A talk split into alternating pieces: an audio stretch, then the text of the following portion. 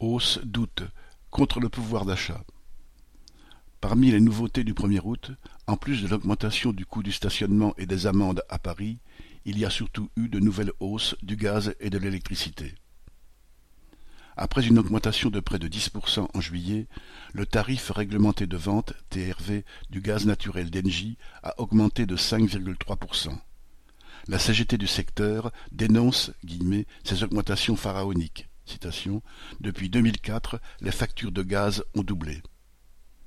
La hausse de l'électricité, tarif bleu réglementé, est plus limitée, de 0,48%, soit en moyenne pour un particulier 4 euros par an mais elle s'ajoute à celle de 1,61% de février. Depuis 2008, cela représente plus de 45%, alors que l'inflation pour la même période est de 17% et la hausse de la plupart des salaires moindre encore. Au même moment, le carburant est fortement reparti à la hausse.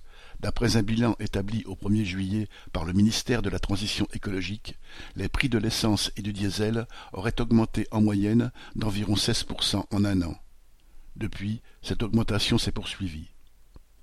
Les travailleurs ne peuvent répondre à cela que par l'exigence de hausse aussi importante des salaires et des allocations et leur indexation sur le coût de la vie. Frédéric Gesserol